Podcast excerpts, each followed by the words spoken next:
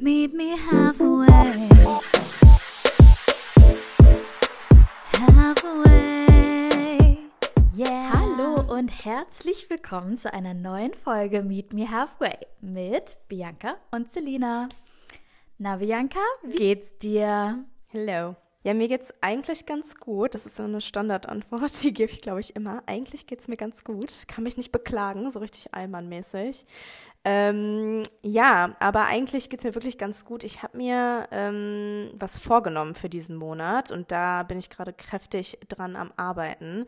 Ich habe dir, glaube ich, schon mal, ich habe es schon mal ein bisschen angeteasert. Ähm, und zwar mache ich den Low by February. So, ich habe mir nämlich selber eine Challenge gesetzt, bei der ich nichts beziehungsweise fast nichts kaufen darf, was nicht essentiell ist fürs Leben so im Alltag.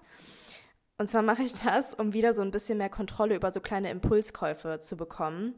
Ich habe nämlich manchmal das Gefühl, dass ich versuche, so emotional Voids zu füllen mit vor allem so kleinen DM- oder Rossmann-Einkäufen. Zum Beispiel so, hier ein neues Duschgel, da eine Yankee Candle. Ach, hier ist noch ein neuer Riegel und da vorne ist noch eine Bodylotion und dann landet alles in meinem Einkaufskörbchen und das relativ häufig. Die Challenge besteht quasi darin, dass man sich selber so ein paar Regeln setzt zum eigenen Konsum. Und ich habe zum Beispiel gesagt, dass ich keine Online-Käufe tätigen darf diesen Monat. Also jetzt beispielsweise Klamotten, Klamotten, genau. Klamotten, Skincare und so weiter. Ähm, wobei das jetzt nicht wirklich so eine Schwierigkeit für mich ist, äh, da mal den Monat lang den Ball flach zu halten. Wo es aber wirklich brenzlig wird, ist wie gesagt so Drogeriezeugs. Ich hatte da letztens mit einer Freundin auch drüber geredet und ähm, sie hatte mir gesagt, dass bei ihr das durch Corona oder in der Corona-Zeit viel besser geworden ist. Und dann dachte ich mir so, oh, bei mir ist es ehrlich gesagt schlimmer geworden in der, in der Corona-Zeit, weil gerade in diesem krassen Lockdown, wo wirklich ja gar nichts ging, aber das Einzige, das Einzige, was er wirklich noch so offen hatte, waren halt Supermärkte und Drogerien. Und das war das, der einzige Ort, wo man so sein Geld lassen konnte. Und das war das Einzige, was mir noch irgendwie so Joy im Leben gegeben hat. Ich erinnere mich wirklich daran, dass ich da, ich bin da bestimmt fast jeden zweiten Tag einfach zu DM gegangen und habe mir da irgendwie eine Kleinigkeit gekauft, irgendeinen Riegel. Oder ich habe einfach durch die Gänge gestöbert und geguckt, was es Neues gibt, weil da gibt es ja auch irgendwie immer wirklich was Neues. Ja, das ist so ein bisschen die Challenge. Ich habe da letztens einen äh, Tweet von Christian Huber gesehen. Und äh, der lautete, ich sortiere gerade Klamotten aus und wenn ich jemals wieder was kaufe, haut mir bitte einfach ins Gesicht. Ich finde den so gut. Also wenn ihr mich diesen Monat, also an alle Leute, die mich kennen, wenn ihr diesen Monat seht, dass ich mir irgendwas kaufe, was ich nicht kaufen darf, dann haut mir einfach ins Gesicht. Okay, das nehme ich jetzt dann mal wörtlich. Ähm, ich bin die Zeugin hier. Genau, also das Ding ist, ich, ich ähm, versuche das gerade relativ vielen irgendwie zu sagen, damit ich mich selber auch accountable halte. Also wenn ich es so vielen Leuten sage, dann, ne, dann halte ich es vielleicht auch ein. Ja. Grundsätzlich bei, bei allem, ne? Wenn wir eigentlich mehr Leuten was sagen, dann, wie du sagst, sind wir eigentlich automatisch accountable. Ja, wir hatten da ja letztens auch kurz drüber gesprochen. Du sagtest mir ja, dass bei, also DM oder Drogerie jetzt bei dir so gar kein Problem ist. Ist super spannend. Ich würde jetzt nicht sagen komplett, weil ich kann auch diesen Hype und dieses, wenn man dann durch, die, durch den Laden läuft und so weiter, dann hier und da und dort, das kann ich schon nachvollziehen. Vor allem kann ich aber nachvollziehen, was du meintest mit ähm, auch während Covid, dass man gefühlt ähm, ansonsten kein Enjoyment mehr hatte.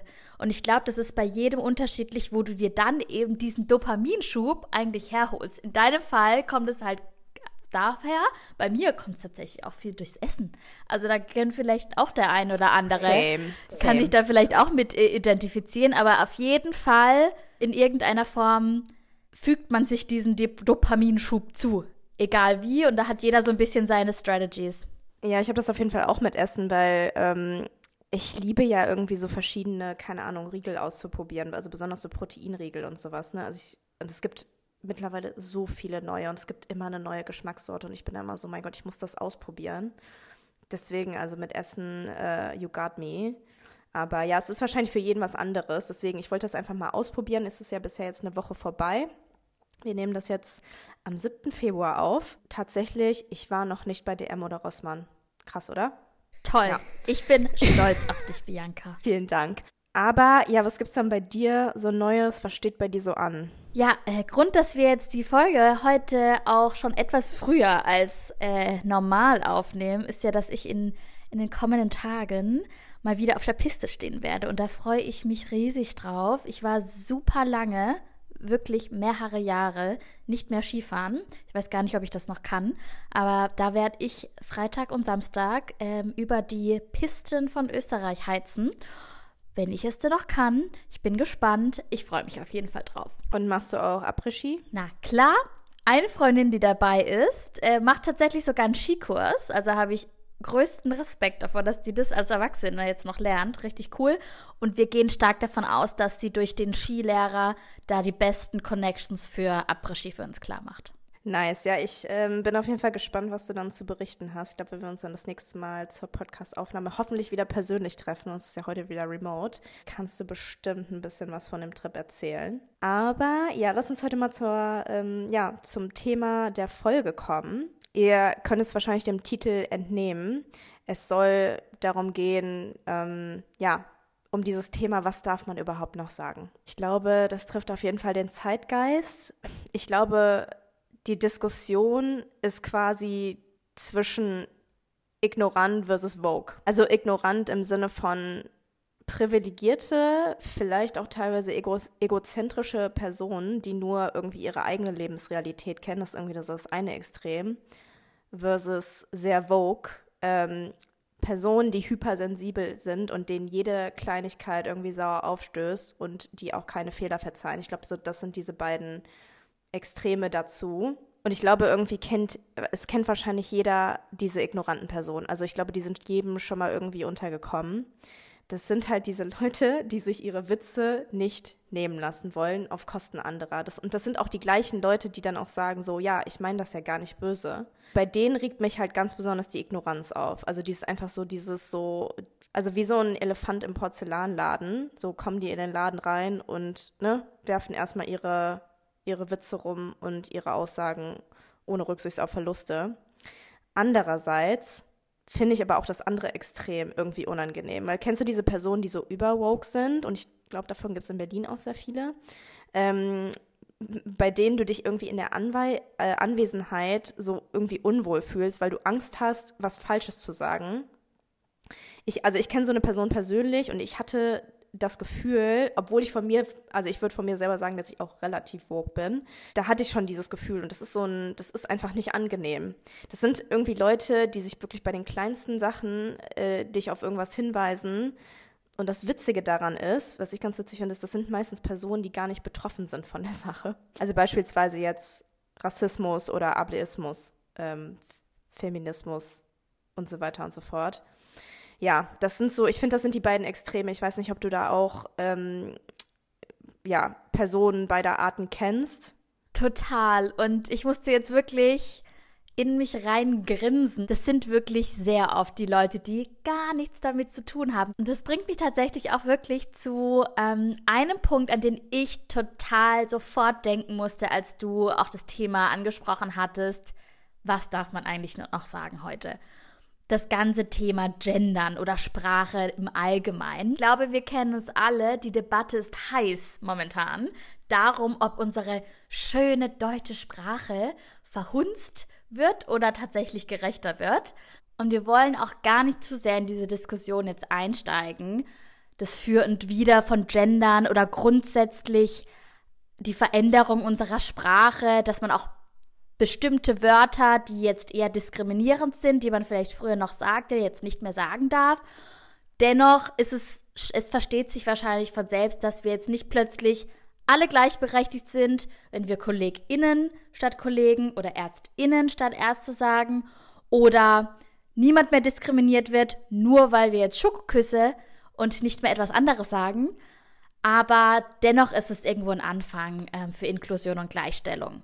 Ja, ich finde vor allen Dingen äh, bricht man sich jetzt auch keinen Zacken aus der Krone. Ne? Also wenn man bestimmte ähm, ja, Dinge auch einfach weglässt. Also ich finde halt beim Gendern, da, also dann veränderst du schon aktiv auch die Sprache. Also das ist, finde ich, ein bisschen schwieriger auch. Aber ähm, gerade Dinge wegzulassen, also das ist ja wirklich Oder andere Wörter dann zu verändern. Wenn man einfach weiß, eine bestimmte Gruppe an Menschen fühlt sich durch einen Satz oder eine Bezeichnung nicht gut, dann, wie du sagst, bricht man sich eigentlich echt keinen Zacken aus der Krone, das einfach nicht mehr zu tun, oder? Ja, finde ich nämlich auch. Ich hatte, äh, also mir fällt dazu nicht zum Gendern jetzt äh, per se, aber mir fällt ein Beispiel ein, wo tatsächlich mir mal gesagt wurde, was darf man überhaupt denn heute noch sagen? Und zwar, ich glaube, das war letztes Jahr irgendwann, da bin ich ähm, unten quasi zur Haustür reingekommen und war im Treppenhaus und da war halt so ein älterer Mann, ich würde den jetzt mal so um die 60 oder so schätzen. Und der gehörte auf jeden Fall nicht zum Haus, es war jetzt kein Anwohner im, in dem Apartmentkomplex. Und äh, ich habe den davor auch noch nie da gesehen. Ne? Und das finde ich aber generell immer schon so ein bisschen sass. Und dann denke ich mir so, ja gut, der wird wahrscheinlich irgendwie ein Besucher sein oder so. Und ich bin dann an dem vorbeigegangen. Ich habe nichts gesagt. Und dann hatte der irgendwie so einen Kommentar abgelassen. Ich weiß es wirklich gar nicht mehr ganz genau, was er gesagt hatte, aber irgendwas so von wegen so, irgendwas junge Frau, irgendwie in die Richtung.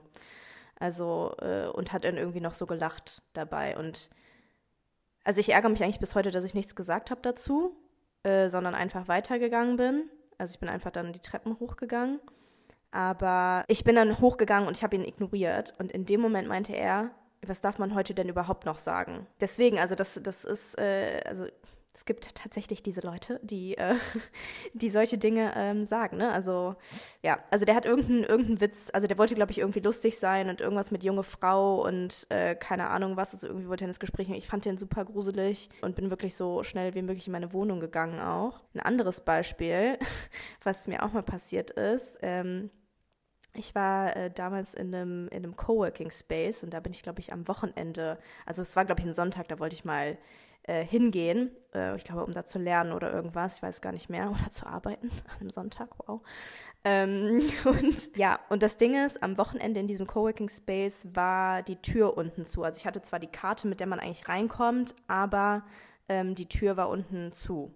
So, und dann stand da halt an dem, an der Tür, war so ein Zettel angeklebt und da stand irgendwie drauf, ähm, ja, äh, wenn du rein willst, ruf mich an. So. Also irgendwie wahrscheinlich der, äh, der Security-Mann hatte das da aufgehängt. So, jetzt habe ich zwei Probleme damit. Erstens hasse ich es ja, Leute anzurufen. das das mache ich ja sowieso so schon nicht. So, da hatte der mich eigentlich schon, also da wollte ich eigentlich schon wieder gehen. Und zweitens will ich eigentlich auch nicht, dass irgendein fremder Typ meine Nummer hat. So, das sind zwei Dinge, die mich irgendwie davon abgehalten haben. So, aber ich bin da halt hingegangen, ne? Also ich hatte den Weg irgendwie auf mich genommen und dachte mir so, okay, was mache ich jetzt? Und ich stand da halt eine ganze Weile.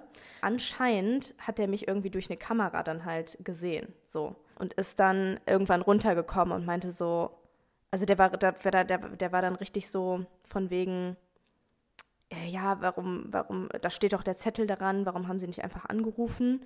Und ich wusste irgendwie gar nicht, was ich dazu sagen, woll, äh, sagen sollte. Ich habe dann irgendwie auch nur so, das regt mich auch wieder auf. Ne? Im Nachhinein hätte ich da halt richtig irgendwie was sagen können. Habe ich nicht in dem Moment. Aber also er hat mich dann sozusagen irgendwie dumm angemacht und dann meinte er irgendwie literally so, hey, gut, sie sind ja auch blond. Also was soll man da erwarten? Wow. hat er nicht gesagt. Und doch, und dann wusste ich auch wieder nicht, was ich sagen sollte. Ich habe dann einfach nur, und du kennst ja, wenn ich, wenn, also mir war das irgendwie peinlich und wenn mir was peinlich ist, werde ich rot. Das so. kenne ich. Also mir, mir ich, ich kann das halt gar nicht verstecken dann. Und dann meinte er so, ach, ich habe das ja gar nicht so gemeint, weil er gemerkt hat, dass mir das so unangenehm ist. Und dann kam aber dieser Satz, ach, ich habe das ja gar nicht so gemeint. Und da dachte ich mir so, Bro, dann sag's halt nicht. Und das ist irgendwie so ein bisschen dieses, also natürlich trifft mich das jetzt nicht in dem Sinne, ne, irgendwie Blondine oder sowas, aber das ist dieses so, denk doch vielleicht vorher mal nach, was du sagst und äh, quasi auf meine Haarfarbe zu gehen und irgendwie auf meine Intelligenz zu schließen, das machen wir seit 2006 nicht mehr. Also das war der letzte Blondinenwitz, den ich gehört habe, ist wirklich zehn Jahre her, ja. Ja, das sind so diese beiden Geschichten, an die ich gedacht habe, ähm, als ich irgendwie mehr Notizen für die Folge gemacht habe, die das vielleicht ganz gut auch widerspiegeln, so dieses, dass es einfach manche Leute gibt, die dann, die, die da keinen Filter für haben. Ist ein guter Punkt. Natürlich machen manche sich keine Gedanken darüber, aber es gibt auch welche, die, da kann man nichts mehr schönreden. Ne? Also das, das grenzt dann schon an, an der Boshaftigkeit. Gerade auf Social Media habe ich manchmal so das Gefühl, dass so Respektlosigkeit unter dem Deckmantel von Meinungsfreiheit scheinbar so ein Leitsatz ist. Also Meinungsfreiheit, egal auf welche Kosten. Dass man total oft auch absolut ungefragt Kritik, Konstruktivität weit gefehlt, irgendwie äußert. Hass scheint ohnehin auf Social Media total normal zu sein. Und auch, dass viele NutzerInnen das dann auch begründen, einfach mit diesem Recht auf Meinungsfreiheit. Ich darf doch das sagen und ich muss das doch sagen können. Aber ist es denn wirklich so? Darf man einfach alles sagen?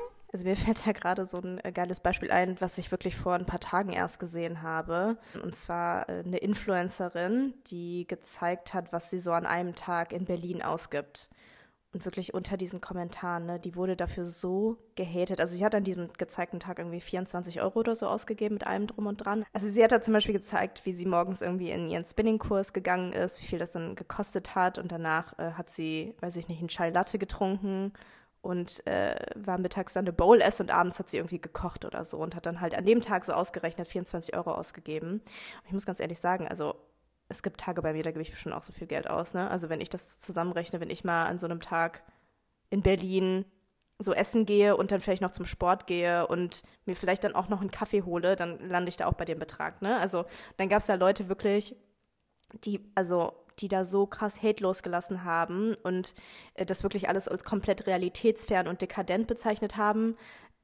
Das sei mal dahingestellt, aber dann gab es auch so Kommentare unter dem Video wie Fresse, also einfach nur Fresse.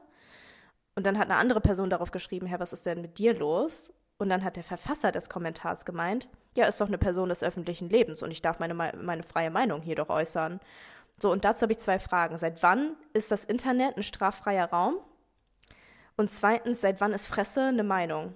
Und ich finde, hier merkt man ganz deutlich, dass das, was du gesagt hast, ne, dass Meinungsfreiheit irgendwie als Cover benutzt wird, weil klar kannst du deine Meinung äußern, aber die Frage ist ja auch wie, ne? Also, ähm, und vor allen Dingen die Frage, die ich mir auch stelle, was bringt dir und der Person dieser Kommentar? Nichts, wirklich gar nichts. Also der Person bringt das schon mal nichts und dir eigentlich auch nicht. Also da denke ich mir so, was, was geht denn in den Köpfen ab?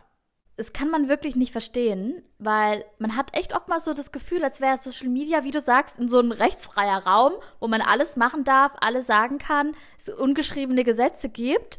Aber nein, auch wenn es jetzt vielleicht strafrechtlich ein bisschen schwerer nachzuverfolgen ist, aber es gibt eben, es gibt dieses Gesetz mit Persönlichkeitsrecht, das halt klar besagt, dass man andere nicht beleidigen oder verleumden darf. Ganz zu schweige von auch allein mal einer ethischen Moral, wie du eben sagtest. Also es ist einfach nur nicht konstruktives bringt niemanden was. Wir sollten andere mit Respekt und Toleranz behandeln und egal, ob das jetzt mal eine andere Meinung ist. Also, wie du schon sagtest, also Fresse ist mit Sicherheit keine Meinung ja. und es passt eigentlich auch total gut zu einem LinkedIn-Post, den ich, ich weiß nicht mehr genau von wem es war, aber der Satz passt jetzt eigentlich auch ganz toll zusammen, finde ich. Hass ist keine Meinung. Und manchmal ist es ja auch echt so, also wie mit dem Mann, den du jetzt vorhin ähm, erwähnt hattest. Klar, wir wollen ihm jetzt mit Sicherheit keine wahnsinnige Boshaftigkeit unterstellen. Vielleicht hat er das wirklich nicht so gemeint. Da stellt sich mir jetzt aber die Frage, die ich jetzt mal dir stelle, Bianca. Findest du, dass es einen Unterschied macht, ob es jemand wirklich beabsichtigt hat oder jemanden unabsichtlich verletzt hat? Ja, die Frage finde ich ehrlich gesagt schwierig zu beantworten. Also einerseits denke ich mir so, also beim Empfänger kommt es ja theoretisch gleich an. Also ob ich jetzt, ob es absichtlich ist oder unabsichtlich, also ich bin ja dann verletzt in dem Moment. Trotzdem könnte man jetzt auch argumentieren, dass halt irgendwie vorsätzliche Boshaftigkeit natürlich nochmal einen Ticken schlimmer ist. Ne? Also dann nimmt sich wirklich jemand vor, dich zu verletzen und sagt dann eben auch irgendwie was, ähm, ja, in den meisten Fällen ist es irgendwie, irgendwie was Hasserfülltes. Wahrscheinlich macht schon irgendwie einen Unterschied, aber beim Empfänger ist es dann halt auch irgendwo das Gleiche. Ich finde, man kann eher einer Person was verzeihen, wenn sie auch äh, ne, sagt, hey, das habe ich gar nicht so gemeint, das hätte ich gar nicht sagen dürfen, das war irgendwie dumm von mir. So, das ist nochmal was anderes, finde ich. Ich finde auch, dass es schon einen Unterschied macht. Also klar, niemand von uns ist perfekt und wir sagen alle mal was, von dem wir entweder sofort merken, oh, das war jetzt nicht so die feine englische Art, Oder es muss uns halt jemand wirklich erstmal drauf aufmerksam machen, dass wir mit dem, was wir gesagt haben, jemanden verletzt haben. Die Ironie dabei, manchmal wissen wir auch, dass es scheiße von uns war oder einfach nicht gut. Und wir haben dann aber nicht die Eier, das dann auch zu sagen und zuzugeben. Darf man das eigentlich überhaupt noch sagen? Als Frau, dass man nicht. Aber ich glaube, ihr wisst, was ihr meint. Manchmal sagen wir es dann halt einfach nicht. Auf der anderen Seite, manchmal wissen wir es aber halt auch nicht. Und es muss uns einfach jemand drauf aufmerksam machen, damit wir es überhaupt ändern können. Aber klar, sind wir mal ehrlich, auf Social Media, wenn es jetzt um wirkliche Hassrede und einfach blöde Kommentare geht, da können wir nichts schönregen. Also ähm, das können wir nicht als kleines Fauxpas abtun, sondern das grenzt manchmal doch schon an vorsätzlicher Boshaftigkeit. Was ich mich dabei aber frage, ist, glaubst du, dass Menschen wirklich anderen Leuten was Böses wollen? Also wirklich, dass diese vorsätzliche Boshaftigkeit existiert? Super spannend. Und eigentlich glaube ich das nicht. Ich bin per se, glaube ich, Manch, manche würden es auch als naiv bezeichnen, weil ich schon sehr oft immer erstmal an das Gute glaube.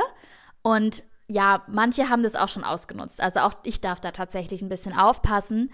Aber jetzt in diesem Fall, in unserem tiefsten Innern, und das bestätigen PsychologInnen tatsächlich auch, ist eigentlich unser Verhalten immer von irgendeiner positiven Absicht geprägt.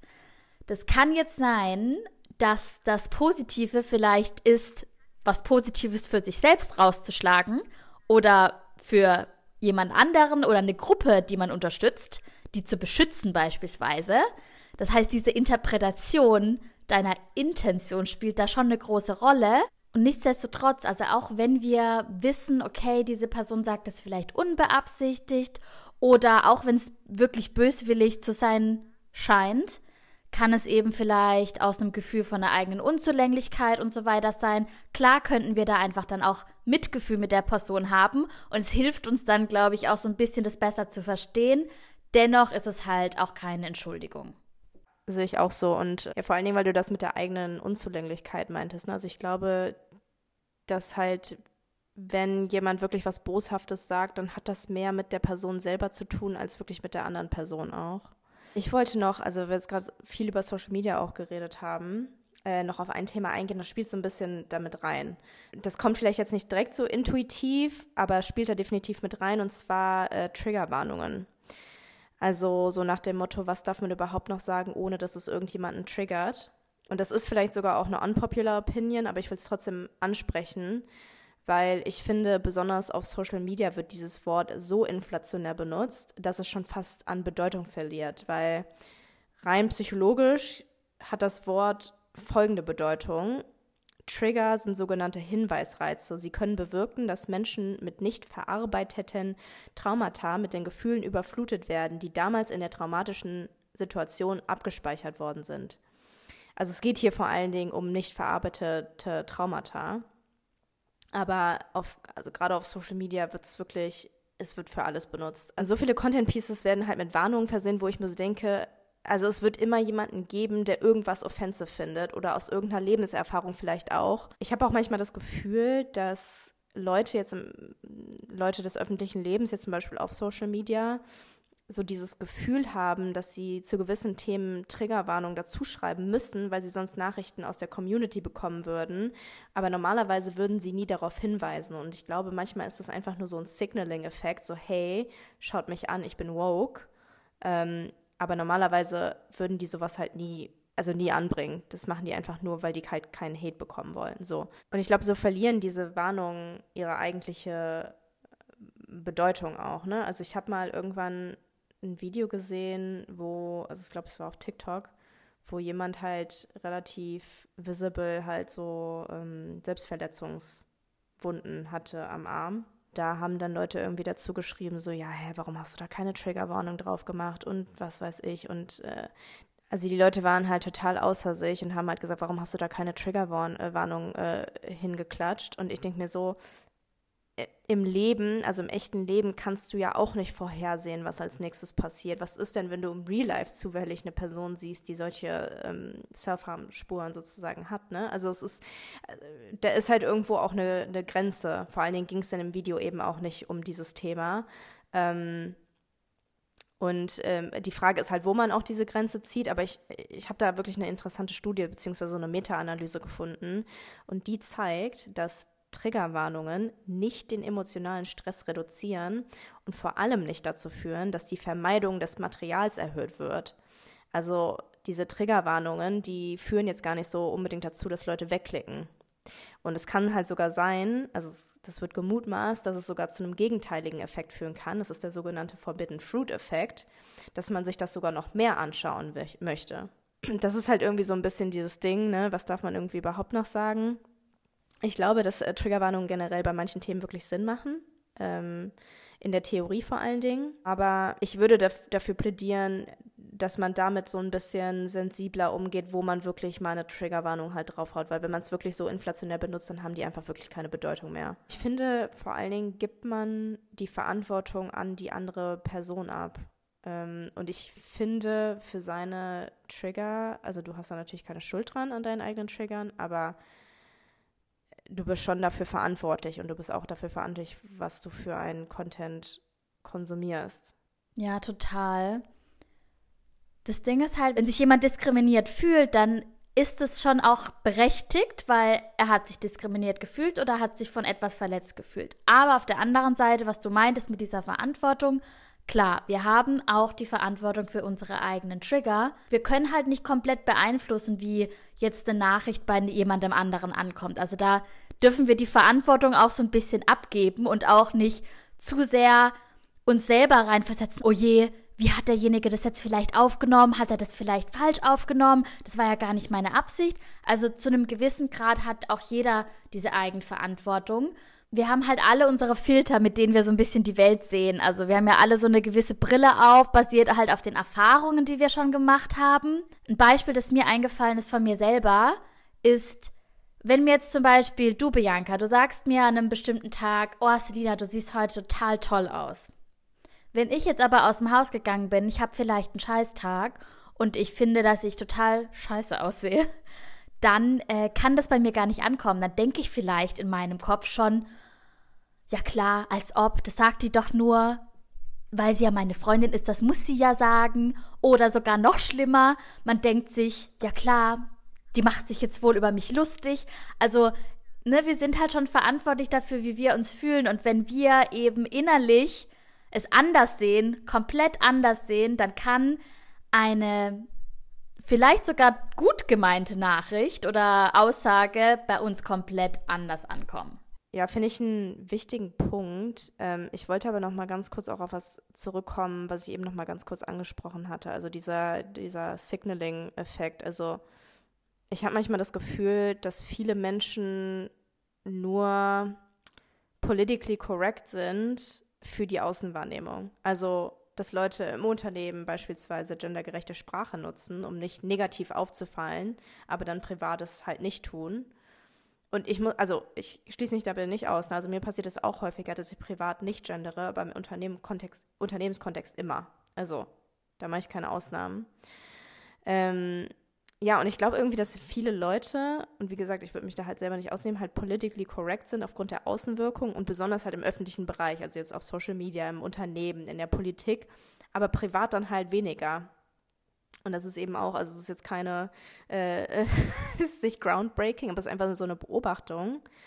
Ähm, das fand ich ganz interessant. Ich weiß nicht, ob du das auch so siehst. Ja, ich sehe das ähnlich wie du, dass es gibt schon manche Leute, die bestimmte Dinge nur für die Außenwahrnehmung machen und eigentlich gar nicht dahinter stehen. Auf der anderen Seite denke ich mir dann, bei manchen Dingen, gerade auch Unternehmen, da, da könnten wir jetzt einen riesen Fass aufmachen mit Greenwashing, Pinkwashing und so weiter, denke ich mir dann trotzdem manchmal, solange es einen positiven Außeneffekt hat, sollen sie doch machen.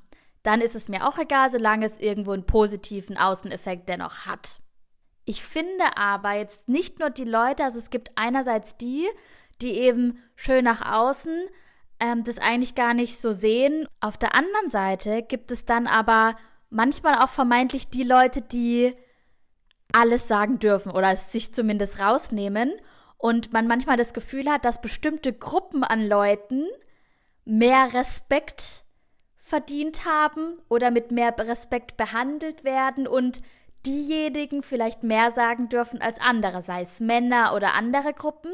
Wie siehst du das, Bianca? Dürfen manche Gruppen mehr sagen als andere?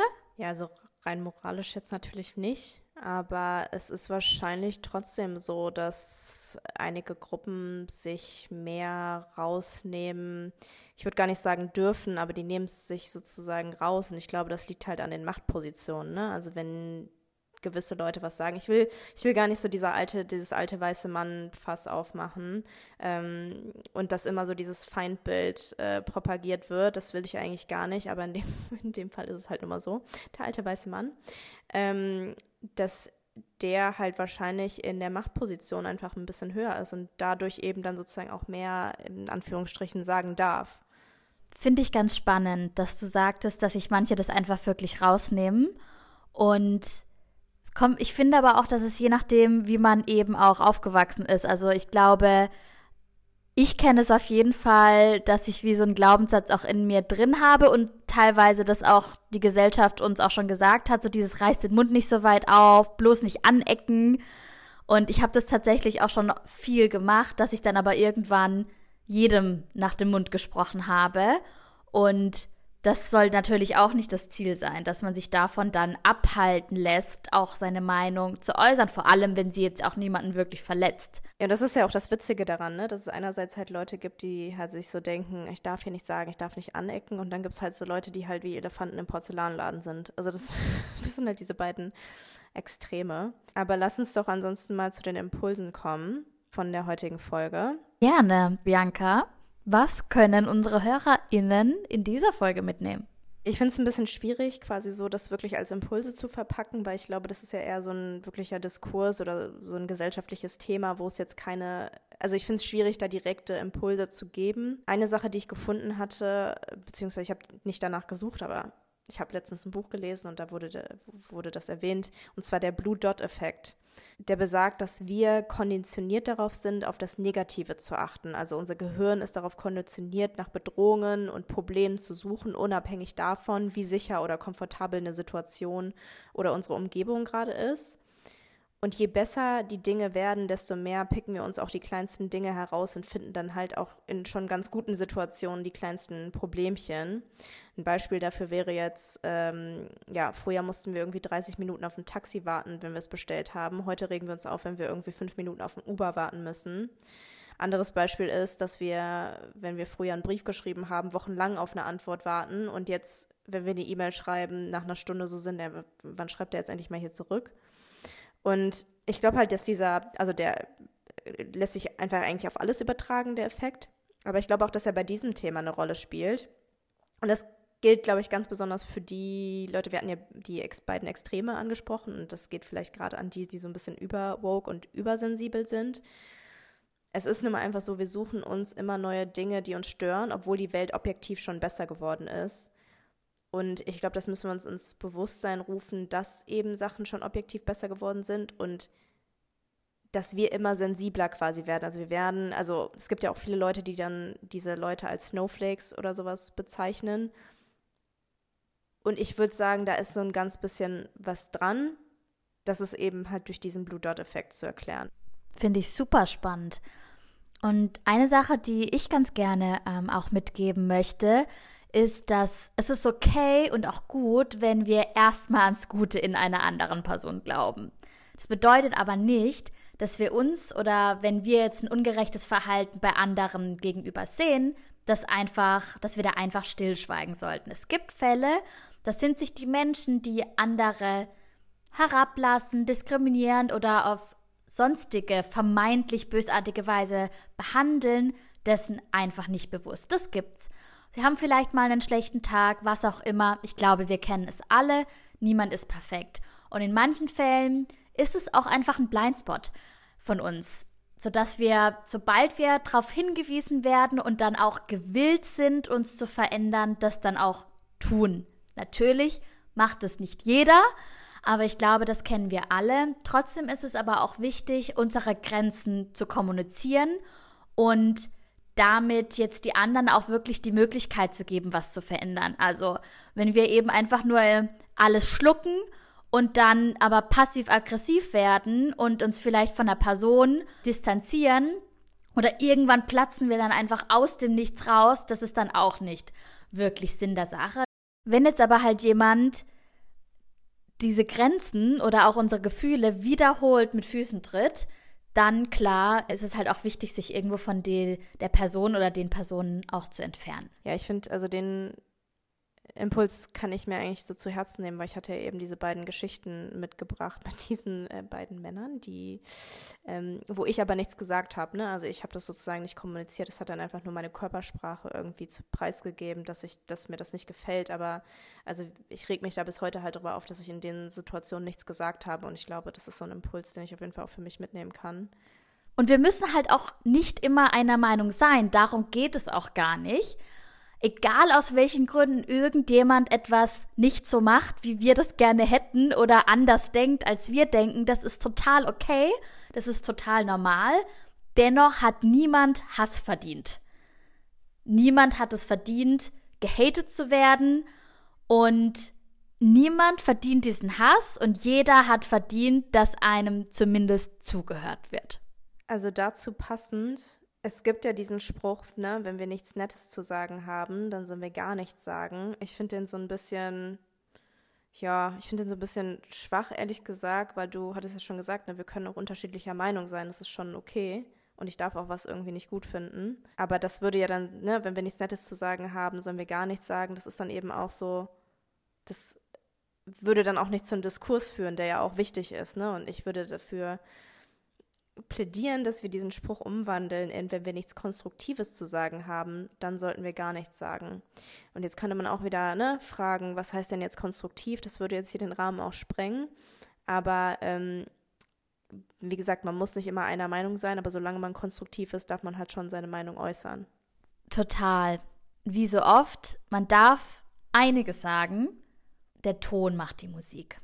Definitiv zu 100 Prozent. Ich glaube, mit diesen schönen Abschlussworten können wir die Folge beenden und uns von unseren Zuhörern ZuhörerInnen verabschieden. Ähm, danke, dass ihr bis hierhin zugehört habt. Wenn ihr uns noch nicht auf Spotify folgt, dann folgt uns gerne, gibt uns gerne eine positive Bewertung, sowohl auf Apple Podcasts als auch auf Spotify.